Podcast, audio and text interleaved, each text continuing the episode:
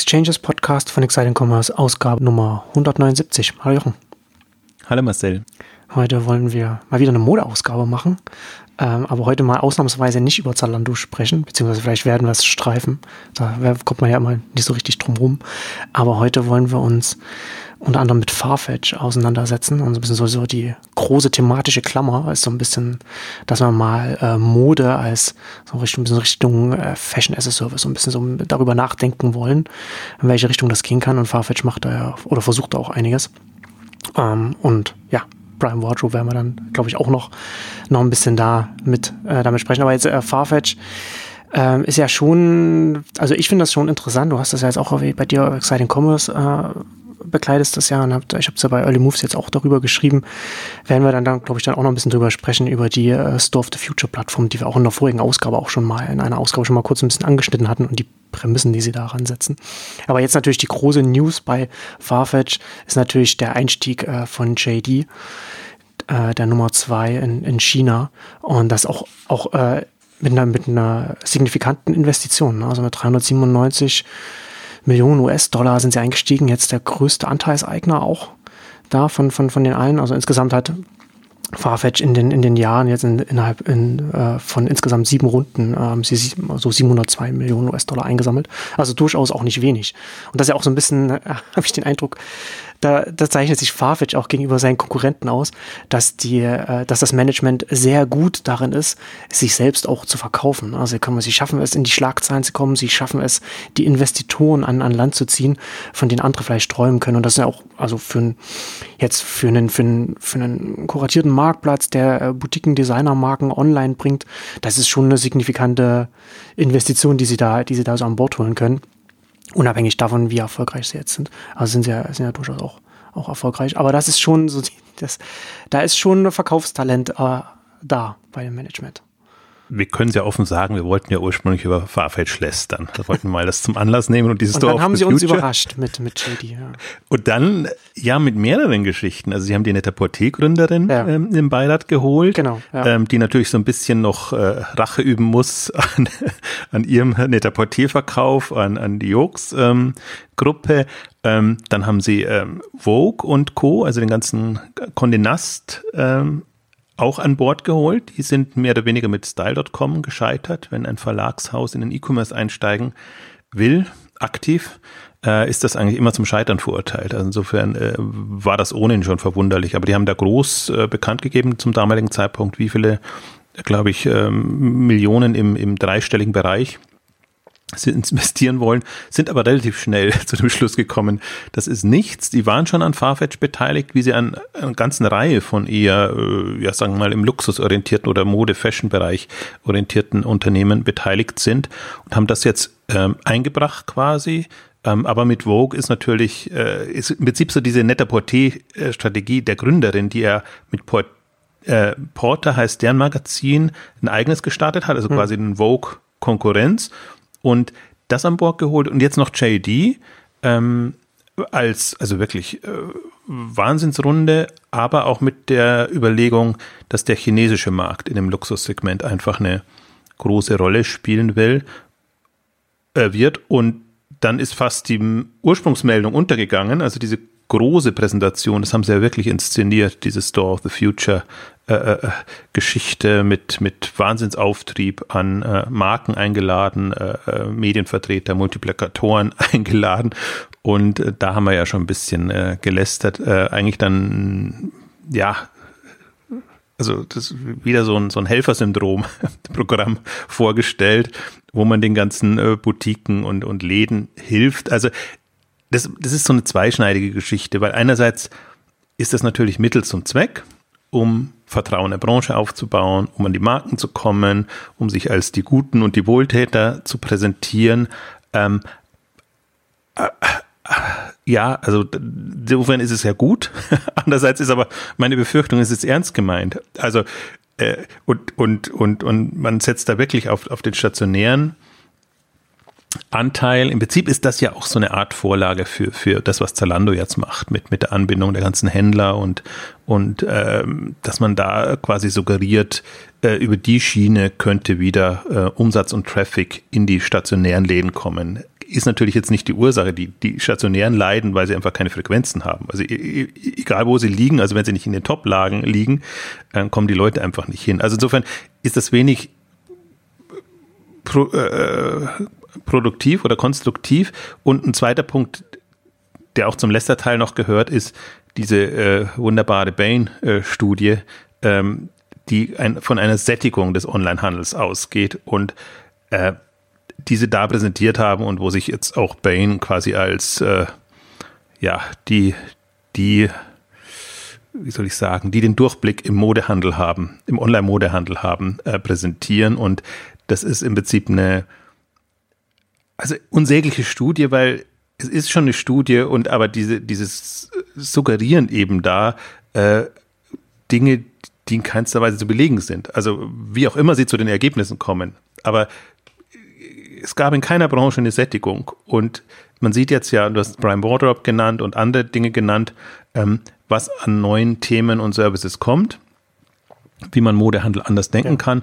Und gerade Brian Wardrop, deswegen hoffe ich, dass wir später noch intensiver darauf zukommen, ist für mich ein Beispiel.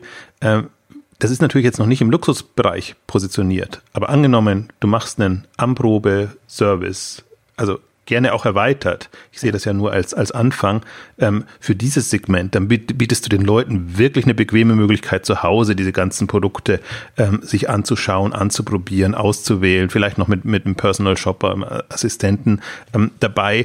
Also da arbeiten andere an ganz anderen Themen und dann muss ich nicht mehr auf einen Farfetch Store of the Future Betriebssystem für den Modehandel warten, ähm, der auch der auch durchaus Qualitätsprobleme hat. Also ich höre jetzt von der einen oder anderen Seite, die Herausforderung für Farfetch, aber auch für, für, für Zalando irgendwann, wird einfach das Qualitätsversprechen sein. Also man bekommt die Ware unterschiedlich geliefert, je nachdem. Der eine knuddelt sie irgendwie ein Paket und schickt das rein.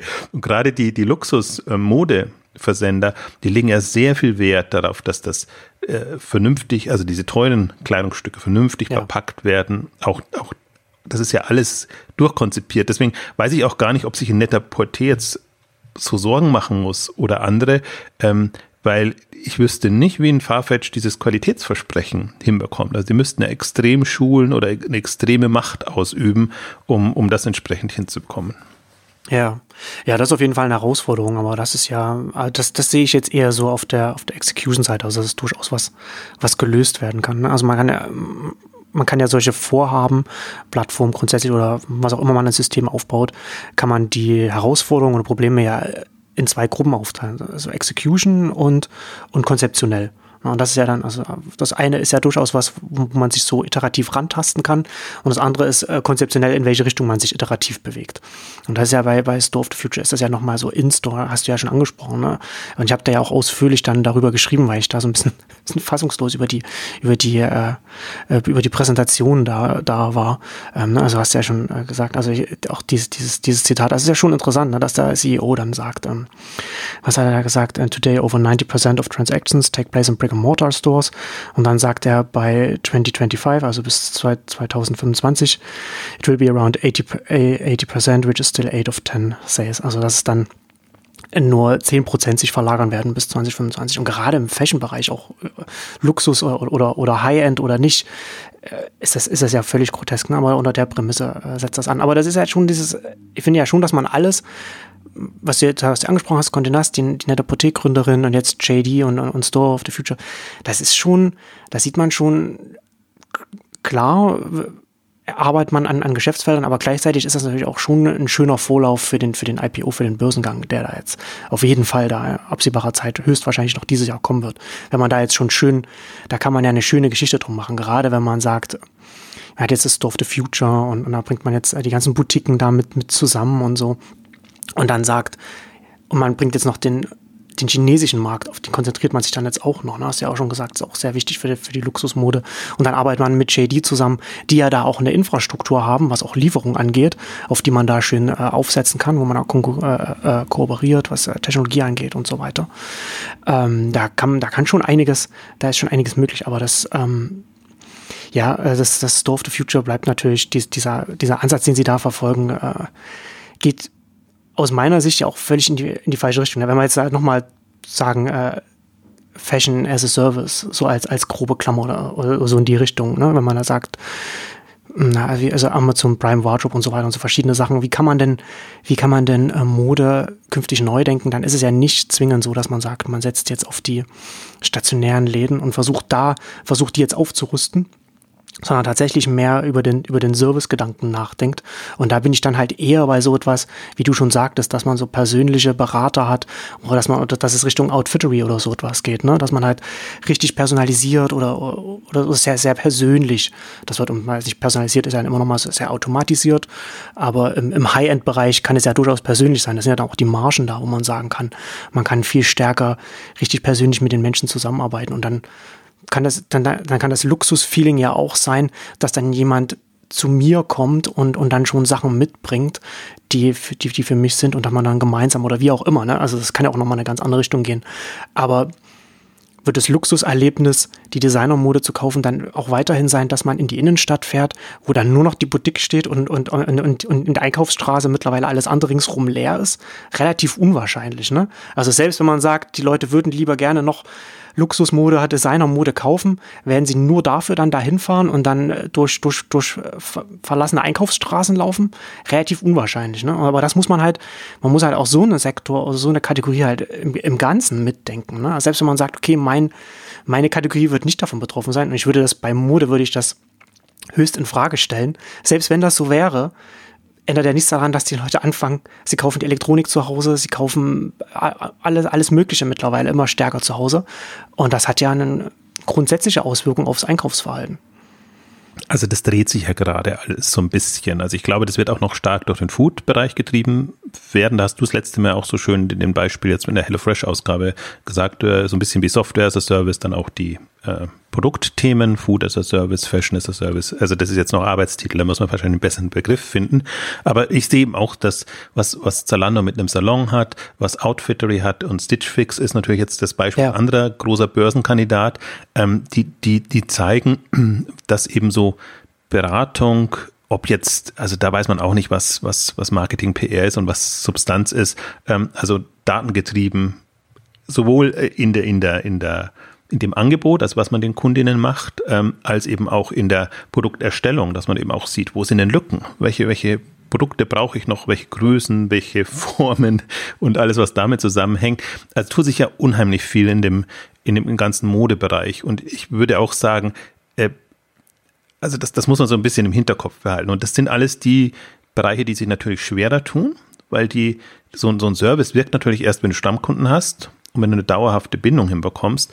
Aber ich fand es jetzt auch, auf der K5 hatten wir das ja so ein bisschen, also jetzt nicht als, als Thema, fast ärgere ich mich, dass man es nicht unter dem Leitmotiv gemacht hat, aber manche, äh, manchmal ist es nur die Verpackung, aber wenn man sich mal anhört, wie, wie ein Outfit, das sich jetzt wieder präsentiert hat und oder ähm, wir hatten ja auch, äh, jetzt fällt mir der Name nicht ein, äh, My On, My On, My On, Ach, jetzt fällt mir der Kleiderschrankservice nicht ein. Ähm, wie heißt denn das jetzt? Nina Blasberg. My On. Das ist peinlich. Ähm, also das, was Rent the Runway in den USA macht, ähm, ähm, dass man wirklich Produkte quasi, ja, es ist nicht im Abo, sondern dass man immer wieder neue Produkte bekommt und die dann wieder zurückschickt. Ähm, also die, diese Services, die, die ich fand es spannend, also gerade in dem Fall fand ich spannend, dass es das noch gibt, ähm, weil das ist auch so ein schwieriges Thema, aber ich glaube gerade, das kam so bei mir auch wieder mal da aufgetaucht, eben im Kontext mit, mit Prime Wardrobe und, und solchen Geschichten, ähm, dass man, und, und sie hat also das ja auch gesagt, ähm, dass es eine Frage ist, ähm, wie, wie nehmen es die Kunden wahr? Also, das ist die Kundenansprache, dass das Thema ist. Wie bekommt man das unter die Leute? Und Jüngere sind wahrscheinlich aufgeschlossener für solche Themen. Ähm, andere sagen, ja, warum soll ich jetzt das äh, Getragene von jemand anderem nehmen? Aber wenn jemand ohnehin gewohnt ist, äh, jetzt sogar die Billigprodukte mhm. nur ein, zweimal zu tragen und dann wieder sich was Neues zu kaufen, dann ist das eher in dem, in dem Modus drin. Und ich finde das, ich finde das gerade hochspannend, sich da Gedanken zu machen, wie, wie das aussehen kann. Und ich finde die, das, was, was Amazon jetzt mit Prime Wardrobe äh, äh, nur mit dem Griff in die Diskussion gebracht hat, finde ich super toll, weil wir haben es ja schon ein bisschen an, an Zalando auch immer beleuchtet.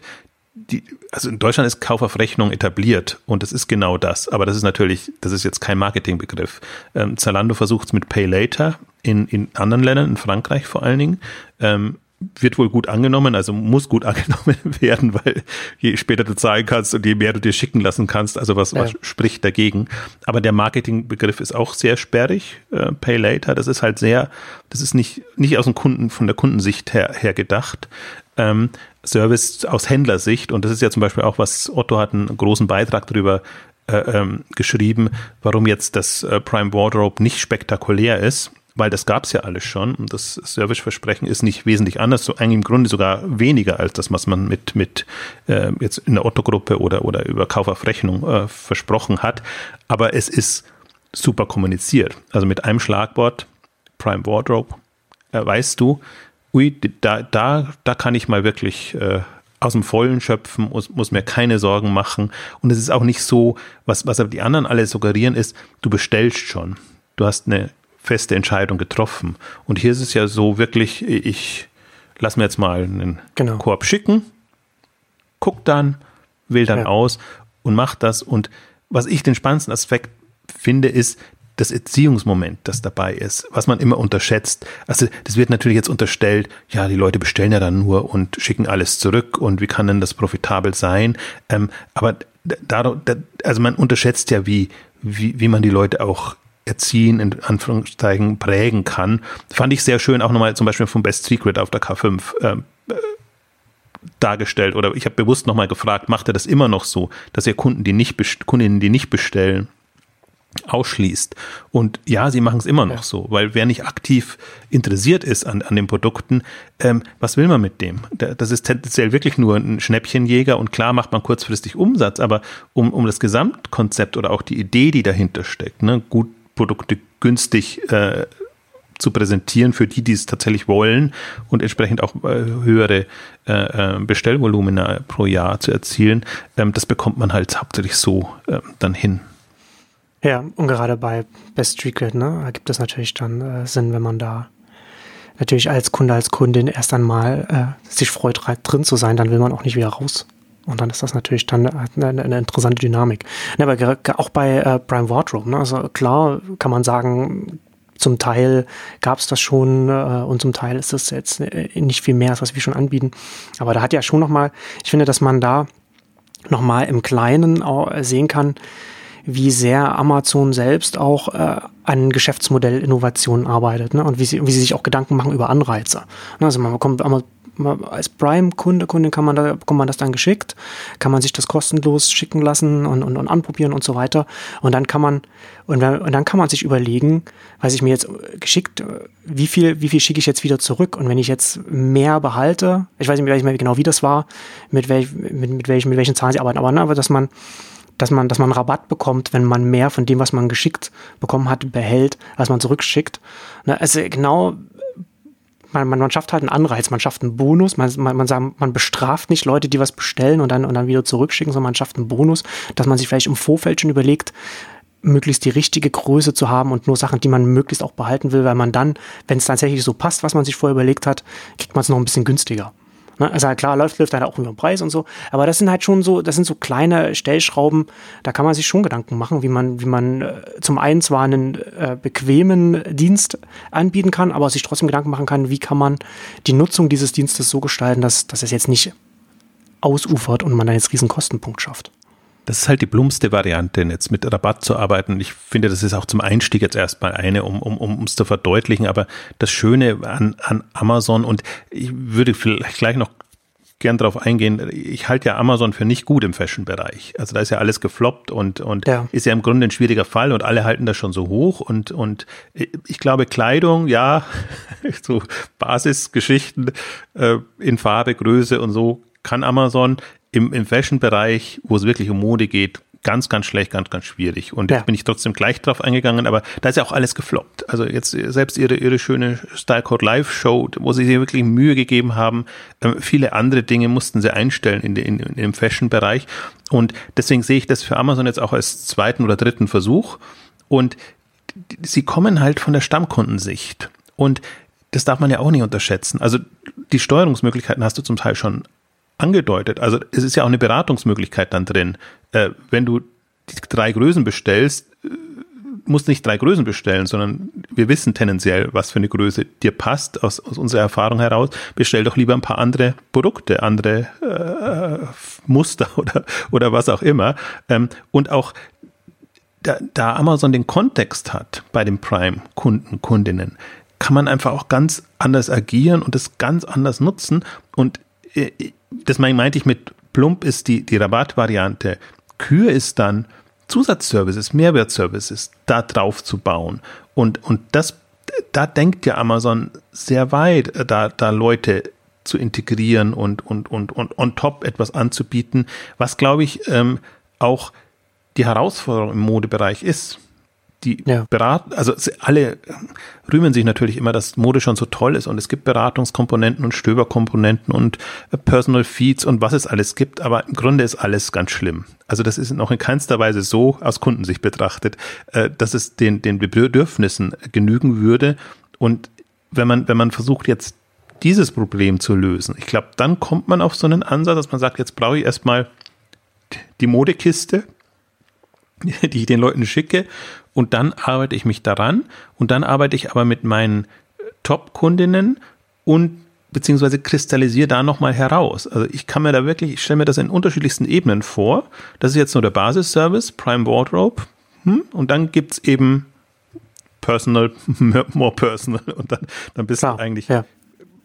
was auch immer. Das ist erstmal die Basis, auf der man da, auf der dann das alles andere dann da noch drauf kommen kann. Also, also das ist ja auch das Intra, also das finde ich auch ich finde es ja ein bisschen frustrierend, aber auch ein bisschen am, am, amüsierend, wenn, wenn man 2017 äh, noch, äh, also, also es ist ja auch in der, in, der, in der Branche selbst ja auch immer wieder amüsiert, über die, über, wenn, wenn jemand wieder die Retourenquote Frage stellt, ne?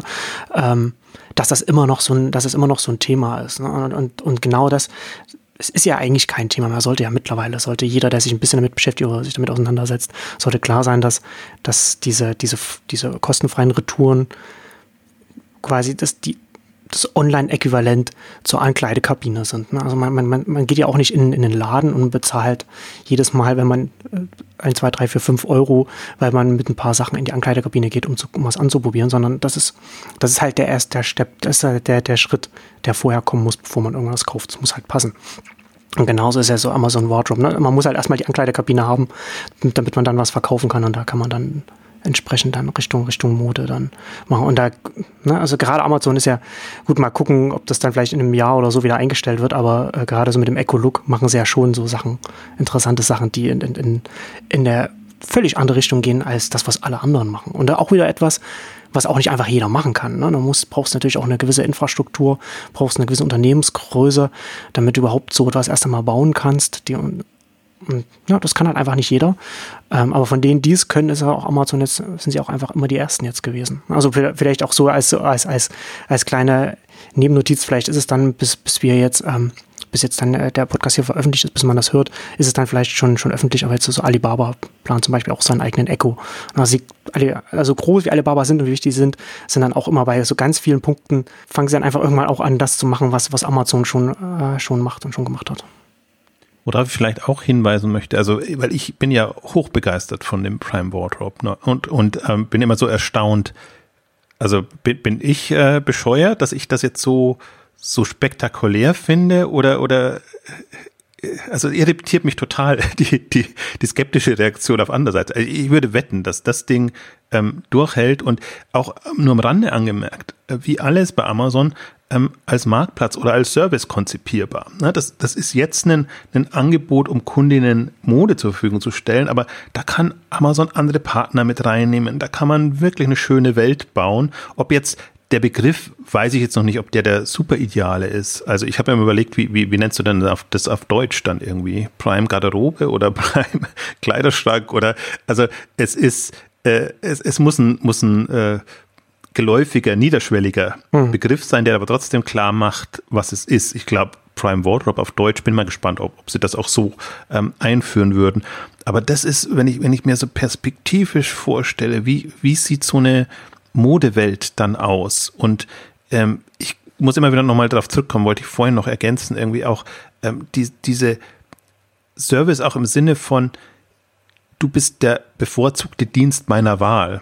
Also das ist ja im Prinzip die Schlacht, die jetzt geschlagen wird. Ähm, ich kann überall bestellen und bin Kundinnen, Kunden sind sehr wechselfreudig, aber tendenziell neige ich dazu, einen, einen Dienst oder einen, einen Shop meiner Wahl zu haben. Und da ist mit so einem Konzept, natürlich, was du jetzt auch gesagt hast, mit Kombination mit, mit Eco-Look und mit, mit solchen wirklich Amprobier-Styling-Services, äh, Geschichten, ähm, prädestiniert dafür. Aber das wäre halt auch mein, mein Wunsch, mehr so in die Richtung zu denken. Und ich glaube, alle, die das tun, ähm, gehen auch in die Richtung. Also um, um mal, ich möchte ein paar, vielleicht hat mir jetzt nicht geplant, aber bietet sich ganz gut an, noch ein paar Aspekte auch von der K5 einfließen lassen, ähm, wo man, finde ich, diesen Gedanken auch bei Zu Plus extrem gesehen hat. Also weniger im Öffnungsvortrag als im, im Kundenbindungsvortrag, dass man einfach der Dienst der Wahl sein möchte für die Tierliebhaber. Das ist so die, der, und das ist jetzt noch, also Zu Plus ist jetzt weder, das ist jetzt nicht so, so hip und toll, also macht nicht so viel her jetzt von der Webseite oder, oder vielleicht auch vom Thema, dass, dass man sagt, da, da will man sich jetzt wahnsinnig reinsteigern. Aber das ist schon alles sehr smart gemacht und gut durchdacht. Ähm, und, und, und die testen auch alles Mögliche an Kundenbindung und, und, und wie sie es dann hinbringen. Ähm, und den zweiten Aspekt jetzt auch von der K5, beziehungsweise auch ein bisschen vom Kapitalmarkttag von Zalando, da gibt es eine sehr schöne Darstellung wie Zalando, weil du das Retourenthema angesprochen hast, äh, den, den äh, Prozess, den wahren Auslieferungs- und Wiedervereinnahmungsprozess dargestellt haben. Und im Grunde der stärkere Pfad ist eigentlich fast Retourenvereinnahmung. Wenn du 50 Prozent Retouren hast, äh, dann musst du dich einfach darauf einstellen, dass du, dass das fast dein Hauptprozess ist. Und das fand, finde ich zum Beispiel den spannendsten Aspekt, der ja. kommt immer nicht so durch. Aber Momox war jetzt dummerweise sehr weit hinten im, im K5-Programm. Es gibt zwei spannende Aspekte an Momox. Das eine ist dieser Preisfindungsprozess, mit dem sie in die, auf die Marktplätze gehen. Und das andere ist, und das sagt er auch immer sehr schön, wir haben eigentlich nur Retouren, mit denen wir arbeiten. Das sind alles Waren äh, zweiter Hand, aus zweiter Hand, die wir erstmal prüfen müssen und die wir dann quasi ins, ins Lager reinbekommen.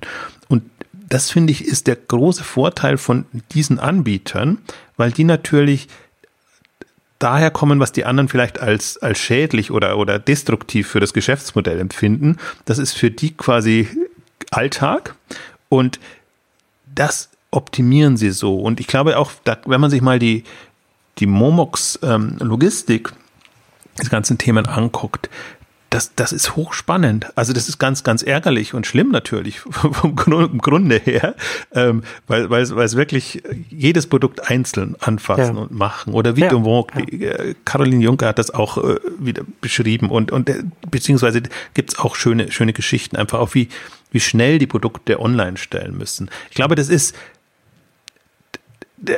das, also die, die, sich zu verdeutlichen, dass es dass man es komplett anders denken kann und dass was die einen als übel rausfinden, dass das quasi der Standard für die anderen ist und was das bedeutet, wenn ich das als Standard nehme, wie ich mich dann weiterentwickeln, weil dann kann ich vorne raus, kann ich natürlich dann wieder alles machen. Und das wird ja dann spannend, wenn, wenn diese Anbieter, die diesen, die kommen schon eher aus einer Service-Notlage heraus, wenn die dann in die Hauptgeschäfte einsteigen, aber die sind halt noch nicht so groß. Deswegen, so was, den Aspekt, den du vorhin auch angedeutet hast. Ich glaube, viele der Dinge, kann man erst machen, wenn man eine bestimmte Größenordnung erreicht hat.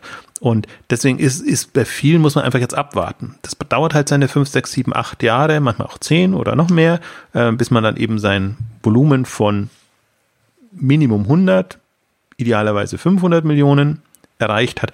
Und dann geht es erst richtig los.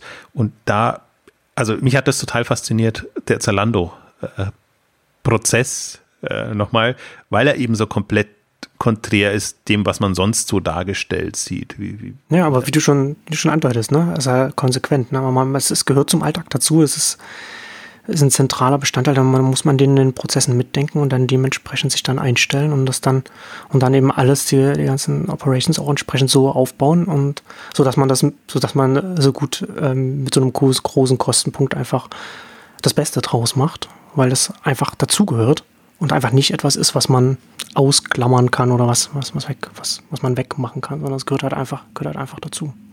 Ich glaube auch, dass da zahlt sich diese Grundnaivität aus, äh, die, die ja wo, wo Zalando ja auch sagt, wir hatten keine Ahnung am Beginn und haben einfach mal irgendwie gestartet und haben uns nicht von irgendwelchen Standards äh, Kirre machen lassen, wie, wie üblicherweise die Lager funktionieren, haben wahrscheinlich auch ihre Dienstleister in den Wahnsinn getrieben.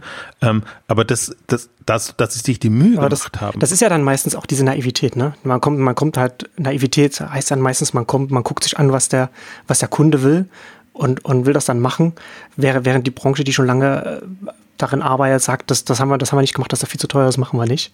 Dass man da denkt man gar nicht erstmal dran, was dann auf einen zukommt, aber man sieht erstmal, das funktioniert beim Kunden, in die Richtung müssen wir gehen und da denkt man, ach okay, da müssen wir einiges umstellen.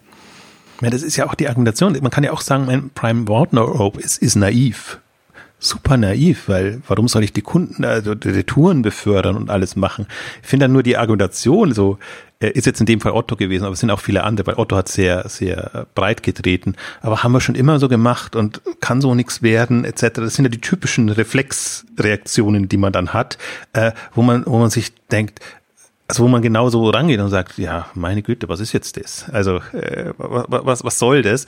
Und ähm, ich glaube, diese ich bin ein großer Freund von dieser äh, Naivität und, und, und Dinge anders denken und, und wo man erstmal stutzt und sich überlegt, äh, was ist jetzt das Absurdes? Vor allen Dingen finde ich es immer spannend, wenn, wenn Unternehmen das machen oder auch Leute das machen, wo man sagt, die sind smart. Also, ne, das ist jetzt ja. nicht aus einer naiv heißt ja jetzt ja, nicht genau. im Sinne von ja. wirklich unbedarft naiv, sondern im Sinne von, ich habe vorher noch keine Ahnung gehabt. Also und, und überlege mir jetzt eine zielführende Lösung, wie ich solche Themen angehe. Das meine ich jetzt mit, äh, mit naiv, äh, nicht missverstehen. Und ja, also und je mehr ich mir das, wenn ich mir das so durchdenke und überlege, und jetzt zum Beispiel auch die ganzen Stories auf, auf der K5, von denen die neu gestartet sind, ähm, vom Best Secret, ähm, der hat ja auch beschrieben, wie, wie, wie quasi, sie haben ja ihr, vorher ihr Geschäft gehabt bei Schustermann und Bohrenstein, ähm, sind aber dann äh, sind aber dann nicht weitergekommen mit, mit, also sie wussten, sie wollten es ähnlich online machen, haben aber dann irgendwann gemerkt, mit den bestehenden Strukturen geht's nicht und haben es dann gedreht. Also auch, kommen auch mit den bestehenden Prozessen und allem nicht zurecht, haben es dann irgendwann gedreht, dann ist das online so groß geworden und dann haben sie es irgendwann äh, fusioniert und dann geht's doch wieder eins. Ähnlich fand ich die, die Bräuninger Story. Auch ähm, das Einzige oder das Hauptsächliche, was mich daran ja fasziniert, ist ja wirklich auch, neben dem bestehenden Geschäft erstmal versucht haben, online zu etablieren, groß zu machen und aus den Erfahrungen dann heraus sich zu überlegen, okay, kann ich jetzt da mein, mein, mein Stammgeschäft oder mein bestehendes Geschäft wieder integrieren? Und daran sind sie jetzt ja, also jetzt sind sie so selbstbewusst und sagen, jetzt online haben wir im Griff, wir wissen, was wir wollen, wir sind blockiert durch Technik, durch Prozesse, durch alles Mögliche, ähm, überlegen uns jetzt da eine neue Lösung und dann können wir den nächsten Sprung machen. Und das Spannende ist aber, die sind alle eben auf diese Levels gekommen von, von 100 Millionen. Äh, also weiß ich jetzt gar nicht, ob Best Secret das alleine schon macht, aber äh, auf jeden Fall auch in, in die, das Gesamtunternehmen in diesen Dimensionen und können sich natürlich dann solche Dinge leisten und solche Dinge angehen. Und deswegen glaube ich, werden wir das jetzt häufiger sehen. Also, dass wirklich spektakulär neue Dinge kommen und was mir zum Beispiel auch auf der K5 nochmal wirklich klar geworden ist, ähm, Alex Graf hat das teilweise schon vorher in seinen Vorträgen gemacht und ich habe es auch in der Zusammenfassung so geschrieben, ähm, Innovation, äh, Ambition treibt Innovation. Also wir haben ja schon Ausgaben gemacht und uns gewundert, warum sind, sind es nur Amazon im Wesentlichen und Zalando, die so Dinge machen und alles, was an Anführungszeichen Innovativen kommt, äh, aus anderen Bereichen, ist, ist so wenig relevant. Also das ist irgendwie viel Schnickschnack und ähm, zum Teil aus technologischer Sicht toll oder, oder aus bestimmten anderen Dingen, aber aus Handelssicht nicht wirklich so, dass du sagst, dass das macht jetzt irgendwie einen Unterschied oder irgendwie einen, einen Sprung. Und, und deswegen baue ich in Zukunft stärker darauf und finde dann eben auch, um wieder zurückzukommen, durchaus einen Stitch Fix spannend. Die sind jetzt, haben jetzt Umsatzzahlen veröffentlicht auf 700 Millionen, äh, was auch niemand gedacht hätte. Und dann nehme ich denen mehr ab, dass sie wirklich komplette Innovationen jetzt in der Produktauswahl und in der Empfehlung oder was auch immer bringen können und das, was sie in ihrem Hauptgeschäft gelernt haben, jetzt auch übertragen auf große Größen, auf Männer, auf, auf bestimmte Teilsegmente oder selbst äh, Hochzeitskleider und so Sachen. Ne? Also wo, wo, wo dann einfach Möglichkeiten entstehen, glaube ich, an die du am Anfang noch gar nicht gedacht hast.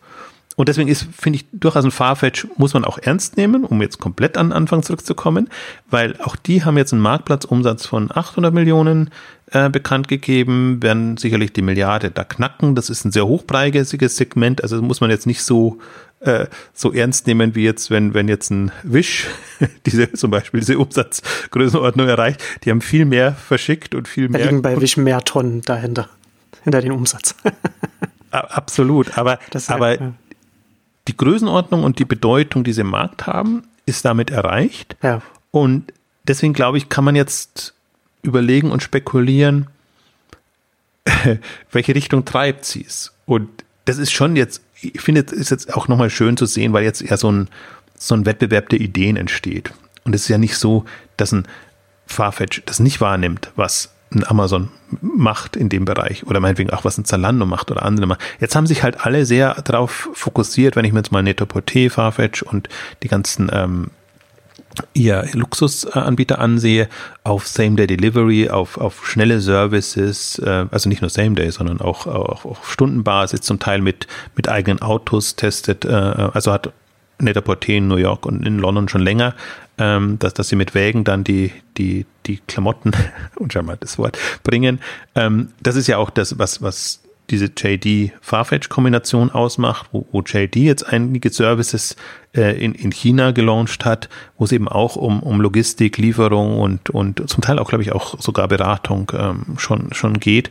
Ähm, also, und dieser Wettstreit der Ideen finde ich hochspannend, weil dann kommt eine Dynamik in Gang und dann wird man das übernehmen und adaptieren, was man für gut empfindet anderes nicht, aber man wird sich halt auch von bestimmten Illusionen, glaube ich, befreien. Und das ist ja der Punkt noch bei, bei, bei Farfetch. Also, sie sind so fixiert jetzt auf diese Store of the Future äh, Geschichte, ähm, was ich jetzt eher als Ablenkung sehen würde oder als geschicktes Marketingmanöver, haben wir besprochen. Ähm, und in den anderen Bereichen sehe ich sie noch nicht so ähm, stark oder vertreten. Also Service oder also das ist das ist meine Enttäuschung oder mein Unverständnis mit Farfetch immer noch von Anfang an. Ja, warum bekommen die so viel Geld? Also du hast die Story erläutert und so und das macht ja alles schon Sinn und ich kann mir schon vorstellen jetzt hast auch den Börsenbanken erwähnt, ähm, dass die natürlich schon mit, mit Bewertungen da an die Börse gehen können, die halt mit Louis Vuitton und diesen ganzen Gruppen äh, äh konkurrieren können. Also weil sie schon signalisieren können, wir sind die Zukunft ähm, des, des ganzen Bereiches. Aber jetzt mal so im, im, im Kern mh, hm, bin ich noch, also da würde ich mir jetzt auch aus netter Portiersicht keine so großen Sorgen hm. machen. Mhm. Also, ja, wobei ich ja, also ich, das Store of the Future, da bin ich halt auch nach wie vor nicht, nicht klar, was, wo, wo sie, wo sie damit hinwollen. Also ich hatte es ja ausführlich auch schon geschrieben, nicht nur das wir vorhin auch schon, schon gesagt, sowohl was die Prämisse angeht. Also auch selbst wenn man die, selbst wenn man der Prämisse folgt, ist es natürlich auch von der, von der Execution her äh, das größte Henne-Ei-Problem, das ich mir im Onlinehandel vorstellen kann. Ne? Du hast, willst eine Plattform aufbauen, wo du die äh, stationären Händler, also die, die kleinen Boutiquen und so weiter, ne? und den Bereich, in dem sie unterwegs sind, überzeugen wollen, da Technologie zu installieren. Ne? Also in einem Bereich Technologie installieren, wo es schon schwer ist, mal ein neues Kassensystem überhaupt da reinzustellen, bis, dass man das macht. Ähm, und auf der anderen Seite dann, ne, brauchen wir erstmal das und dann auf der anderen Seite dann die, die äh, Entwickler und, und Serviceanbieter und Hardwarehersteller, die dann daran sollen, ne, wo du so, die ja da gar nicht reingehen, weil der Markt auch mal super klein ist und den super kleinen Markt überhaupt erstmal zu erschließen schwer ist. Also das, das erschließt sich mir nicht. Aber auf der anderen Seite finde ich jetzt mit JD ähm, ist Farfetch so, schon sehr spannend, auch gerade im, für, da könnt ihr eine super Story für den Börsengang erzählen, ähm, weil Farfetch ja dann quasi die Brücke ist zwischen den Designermoden und, und, und den Boutiquen und, und, und, und den Designerherstellern, sage ich jetzt mal, also, also den Marken und dem riesigen chinesischen Markt, den sie, den sie mit JD dann erschließen können. Da haben sie ja den riesigen, einen riesigen Absatzmarkt, auch gerade auch, auch für den High-End. Da ist ja jetzt eine Mittelklasse und eine Oberklasse entsteht da ja, die auch, dass die auch das, das entsprechende Geld äh, mitbringt und, den, und die Nachfrage mitbringt. Und JD ist da auch ein, äh, ein, super Partner, was die Größe angeht, was die Infrastruktur angeht, die, die Lieferdienste, was wir schon gesagt haben, ne? also auch so White Glove Services, also wo man halt auch richtig ins High-End auch reingehen kann, was die, was das alles angeht. Ähm, das, das ist schon, also da, da, das finde ich dann schon so für was, was dann, was dann so Größe, Umsatz und so weiter angeht. Und dann ist natürlich dann auch noch die Frage, ähm, ob dann vielleicht nicht auch die Überlegung besteht, dass sie dann, äh, dass JD dann eigene stationäre Läden dann da in den chinesischen Metropolen baut, die dann mit Farfetch-Technologie ausgestattet werden oder sowas. Das kann man ja dann auch noch in Aussicht stellen. Und dann, und dann würde man ja bei der Plattform auch noch mal ein, zumindest ein Teil des NRI-Problems anfangen zu lösen. Aber das würde ich eher an den Rand stellen. Ich finde eher, dass, dass man mit JD diesen riesigen chinesischen Absatzmarkt aufmacht für die, für die Designermarke. Also, dass man das verbindet als Brücke. Das ist natürlich für als Farfetch in einer interessanten Konstellation.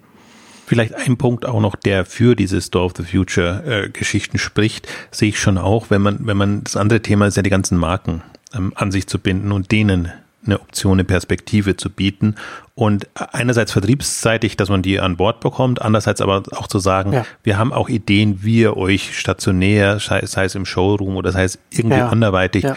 präsentieren könnt. Und das sind ja alles sehr ja elektronisch getriebene, sage ich jetzt mal, äh, Läden, wo viel böses Wort, auch wieder Technik-Schnickschnack drin ist. Also ist jetzt nicht so böse gemeint, aber ich sehe es immer im Handelskontext, wo hingegen aber der Handel ja mehr ja eben anprobieren und, und, und, und präsentieren und Show. Ich glaube eher die weichen Faktoren sind ja die, die, die relevanten und die die jetzt im, im, im Online-Bereich nicht so äh, zum Tragen oder noch nicht so zum Tragen kommen. Also Ecolook ist jetzt ein Gegenbeispiel, also wo man sich das zu Hause äh, nach Hause holt.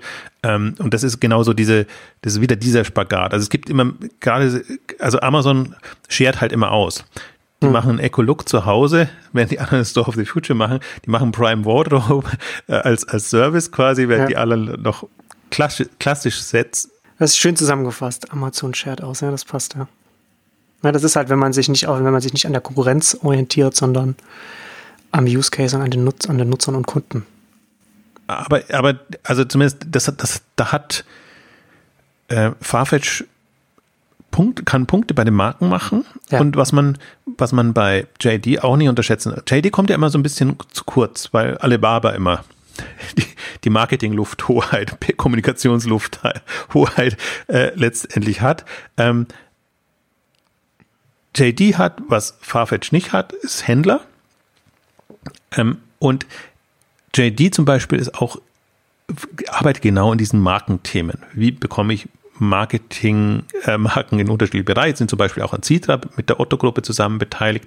Lass mir da mal gerne erzählen, wie, wie, also ich habe immer noch keinen keinen Begriff dafür gefunden, aber so äh, Vertriebsplattformen, also dass, dass man wirklich als Marke sich einschleust in alle relevanten Marktplätze und zwar nicht so wie TradeByte, ähm, sondern internationaler gedacht. Also zum Beispiel äh, ein Citra nutzt TradeByte zur Anbindung, aber die, die Idee ist eigentlich von, von JD und Citra, wenn ich das so richtig verstanden habe, wirklich eine, eine, eine globale Anbindung der, der Marken äh, anzubieten, sodass du auf allen relevanten Plattformen ähm, da bist, ähm, möglichst mit Endkundenkontakt natürlich, aber immer in beide Richtungen gedacht.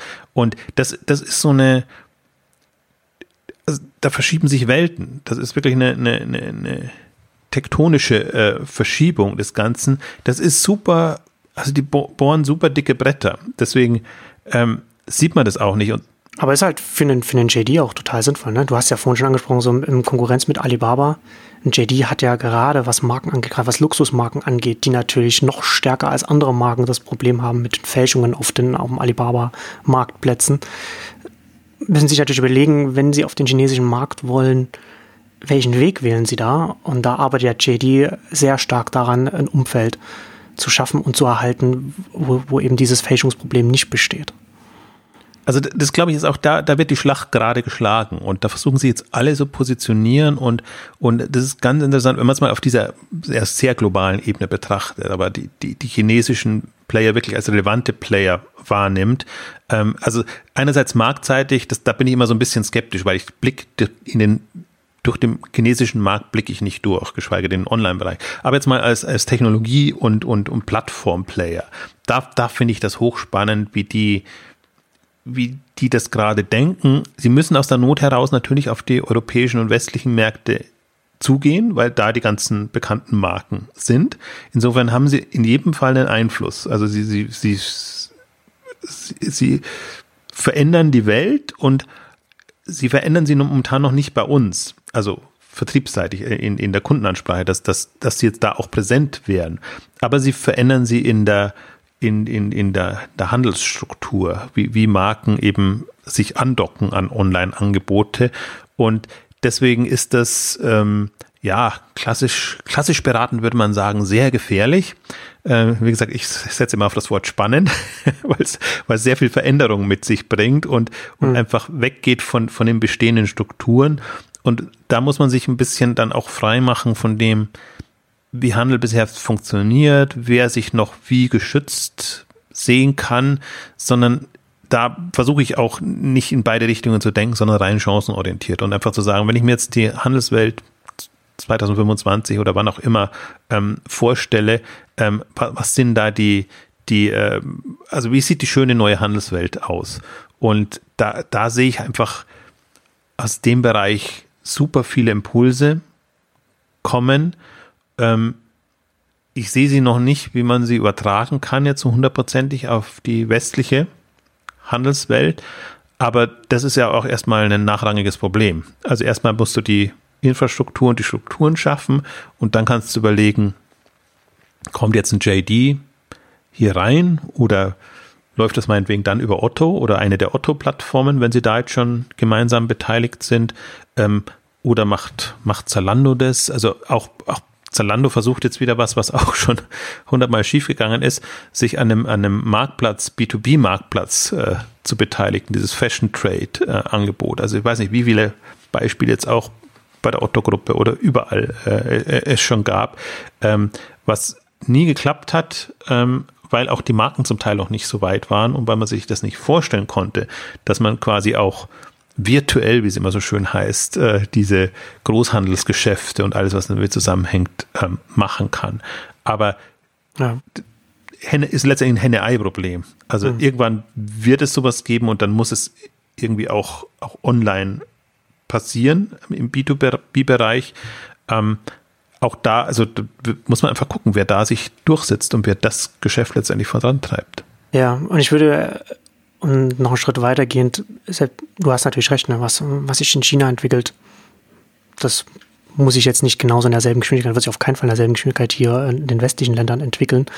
Aber es hat natürlich was in der, was im einen Land passiert, hat natürlich Auswirkungen auf, auf die anderen Märkte. Ne? Also wenn wir jetzt zum Beispiel, wenn wir jetzt mal in der Designermode bleiben, ne? also du hast Designermarken und jetzt Farfetch mit JD, das äh, wird jetzt ein Riesending.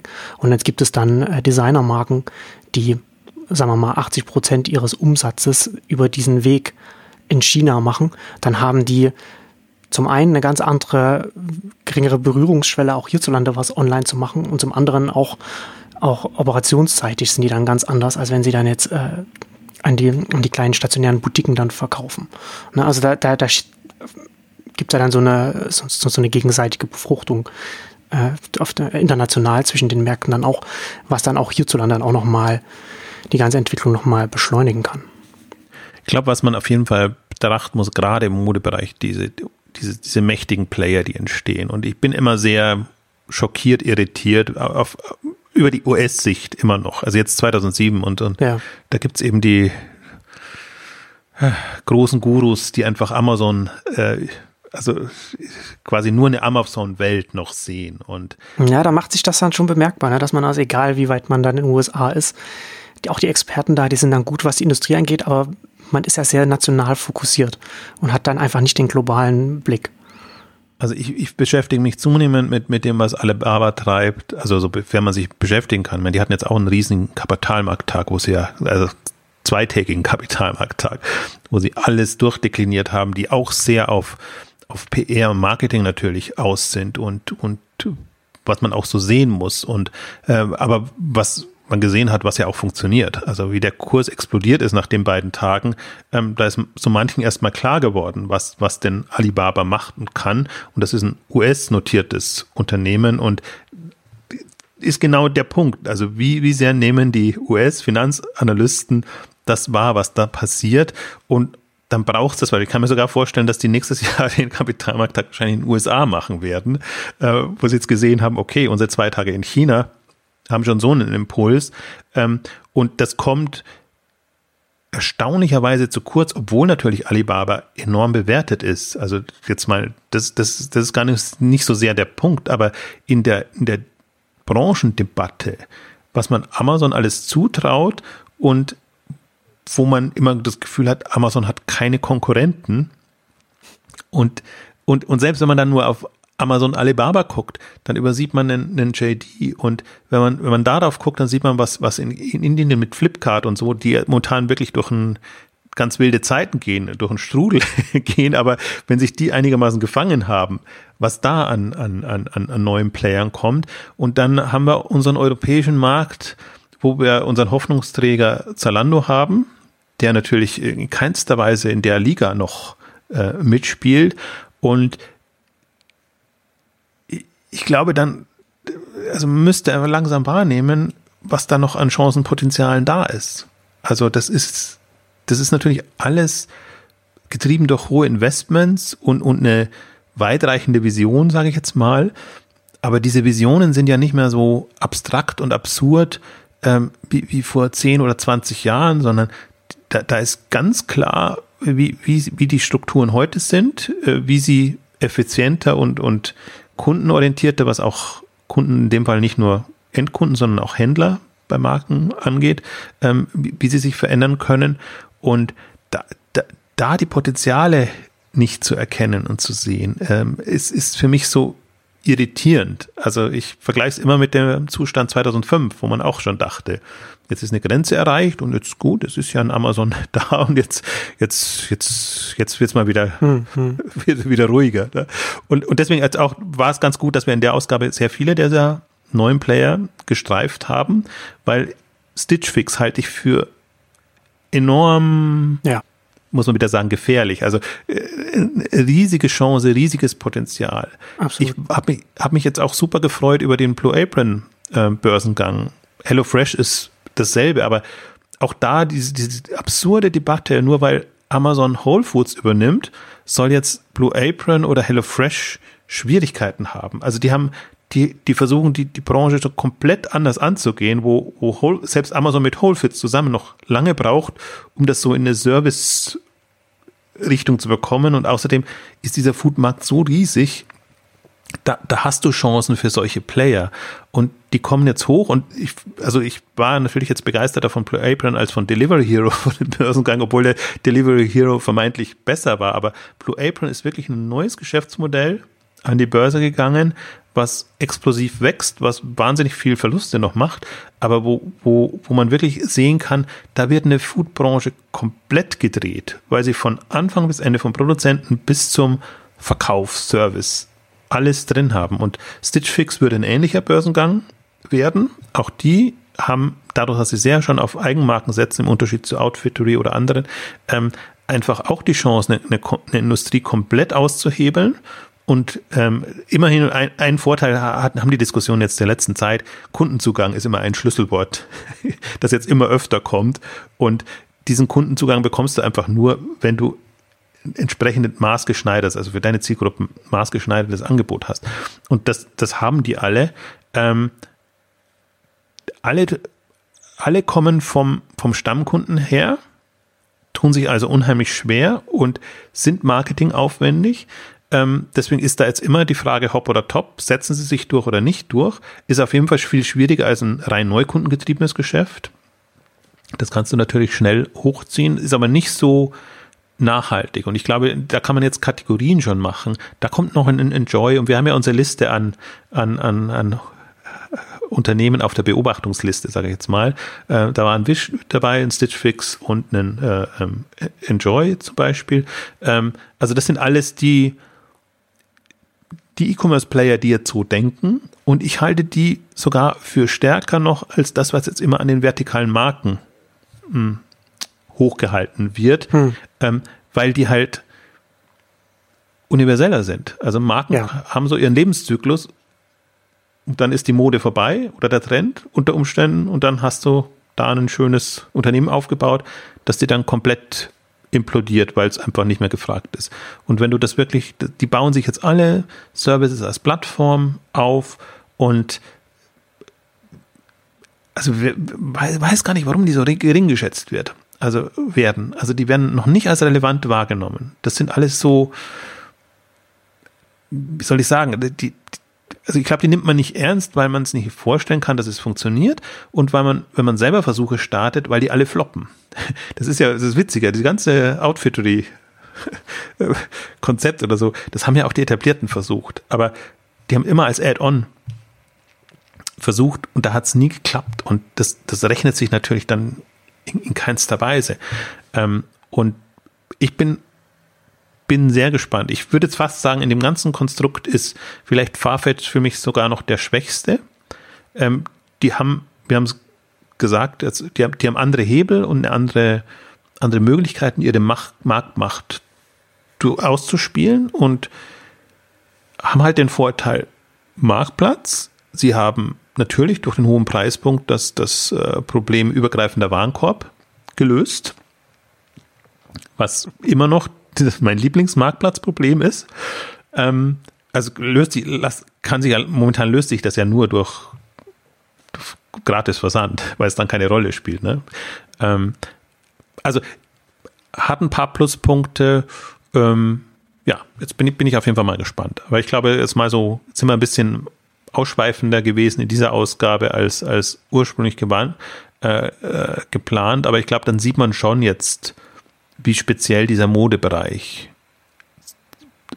Also da sind ein paar Knoten geplatzt und wie, wie der in den nächsten fünf Jahren extrem spannend werden kann. Und ich bin hochgespannt jetzt auf Amazon, was, was die da treiben. Ähm, also wir haben, Zalando haben wir im Wesentlichen durchdekliniert am, am, am am Kapitalmarkttag. Also ich habe versucht, alle Beiträge zu erfassen. Es ist, es, was mir ja nicht eingeht bei Zalando ist, warum sie einem den Zugang verwehren, eigentlich äh, zu, zu, Veranstaltungen, die wirklich relevant ja. sind und wo man dann quasi in der naiven Außensicht anhand der Unterlagen sich zusammenreimen ja. muss, was sie da eigentlich meinen. Du warst beim Pressetag, der ist auch mal sehr schön, nett. Ähm, Kapitalmarkttag haben sie aber eigentlich alle relevanten Themen vorgestellt ähm, es war mehr, sie haben auch ein paar Innovationsthemen vorgestellt, wo, woran sie arbeiten, ähm, aber für mich war der sehr prozessseitig, also viel Logistik, viel Plattform im, im, im technologischen und unter der Haube Kontext, wenig nach vorne raus. Also Movement ist wohl jetzt so als einzige Mobile App hat noch so eine, eine Perspektive, weil es eine direkte Anbindung, ähnlich wie Wish und, und Co. an die Produzenten ermöglicht. Also Marken verkaufen direkt aus dem Lager, in Anführungszeichen. Ähm, ja, da, da, kam jetzt, also es war natürlich jetzt auch ärgerlich, wenn, wenn Prime Wardrobe genau dann kommt, zu, zum, zum selben Zeitpunkt, mhm. ähm, wenn, wenn, wenn Zalando eher so sich den anderen Herausforderungen widmet und Pay Later, ja, da wird man sich jetzt was einfallen lassen. Ich bin mal gespannt, ich, habe schon überlegt, ob man nicht bei, bei Exciting Commerce noch so einen Wettbewerb ausruft, wie solche Services genannt werden können. Also mein Lieblingswort ist ja immer noch im, im anderen Abo-Bereich der Lieferplan von meinem Müsli. Dann würde ich immer noch sagen, wenn, wenn wir dieses Jahr einen Sieger küren, das Prime Wardrobe ist noch nicht ideal, aber schon genial im Sinne von, wie, wie drehe ich das? Also das wäre jetzt mein zweiter heißer Kandidat und ich würde mir wünschen, irgendwie über Vorschläge, wie das auf Deutsch heißen kann. Anprobierservice ist ja schlimmes Wort. Ja. Äh, Kleiderschrank oder so auch. Also vielleicht hat jemand Ideen und der, der, also vielleicht mache ich noch so einen Wettbewerb, so einen Beitrag, der, der dann die Idee war, wer, wer dann mit dem Wort auftaucht, das dann irgendwo genommen wird von jemand anderen, der bekommt dann in irgendeiner Form einen Pokalpreis oder andere Wertschätzung. Ich finde das hochspannend. Also ich, ich, mag ja sowas. So, so das ist für mich Denksport, äh, Aufgaben, ja. sich zu überlegen, wie können solche Services äh, irgendwann noch heißen. Ist ja auch, ist ja auch extrem wichtig, ne? Dass er dann hat man gleich ein mentales Bild als Kunde, je nachdem, wie das, je nachdem, wie es benannt ist. Ja, und damit kommen wir jetzt zum Ende unserer großen Designer-Ausgabe. Vielen Dank fürs Zuhören und bis zum nächsten Mal. Tschüss. Tschüss.